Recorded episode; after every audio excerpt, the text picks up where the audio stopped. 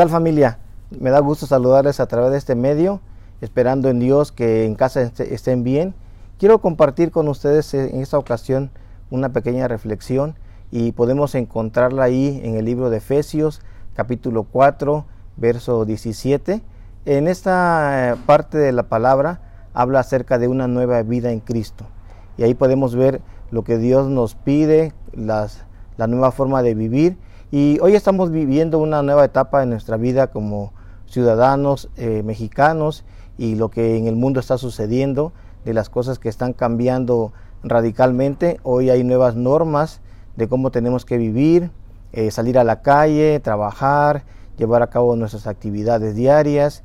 Esas normas nos están ayudando a podernos adaptar a una nueva forma que hoy eh, esta pandemia está dejando en todo el mundo y bueno, yo encontré también en la palabra de Dios, en este capítulo 4, verso 17 de Efesios, cómo, Pablo habla a, los Efesios y les dice que hoy ellos tienen una nueva vida en Cristo y dice así, con la autoridad del Señor digo lo siguiente, ya no vivan como los que no conocen a Dios. Y una norma que, eh, podemos ver acá es que dice que ya no vivamos como los que no conocen a Dios. ¿Cómo era nuestra vida pasada?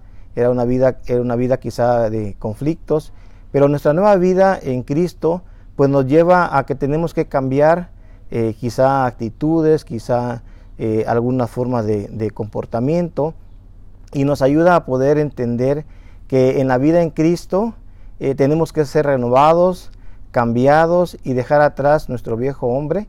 Más adelante en este mismo capítulo dice en el, verso 22, desháganse de su vieja naturaleza pecaminosa, dice, y de su antigua manera de vivir, que está corrompida por la sensualidad y el engaño. Y luego dice, en cambio, dejen que el Espíritu les renueve los pensamientos y las actitudes.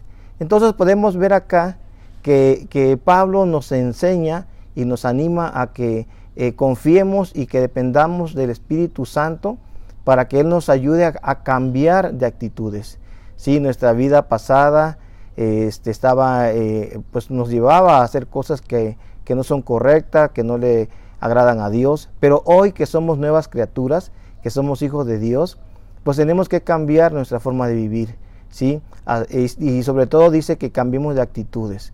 Una actitud es aquella que refleja lo que está adentro de nosotros, una actitud refleja aquello que, es parte de nuestro ser y que a veces no es tan agradable y que a veces trata mal a las personas, hace que la gente se incomode o que simplemente tenga un mal concepto de nosotros por la forma en cómo somos. Entonces tenemos que aprender a vivir de una nueva manera, ahora en Cristo Jesús, eh, animados por, por, su palabra, eh, reconfortados por sus promesas y confiados de que Él es nuestro Dios y que Él se encarga de nosotros.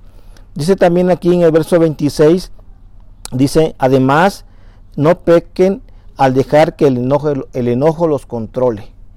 Dice, no permita que el sol se oponga mientras siguen enojados, porque el enojo da lugar al diablo. Entonces, una actitud que también nos anima a cambiar es nuestro enojo, ¿sí? Muchas veces el enojo no tiene sentido o muchas veces ese enojo perdura pues, pues por varios días. ¿no? Y aquí Pablo nos dice que no dejemos que el enojo nos controle.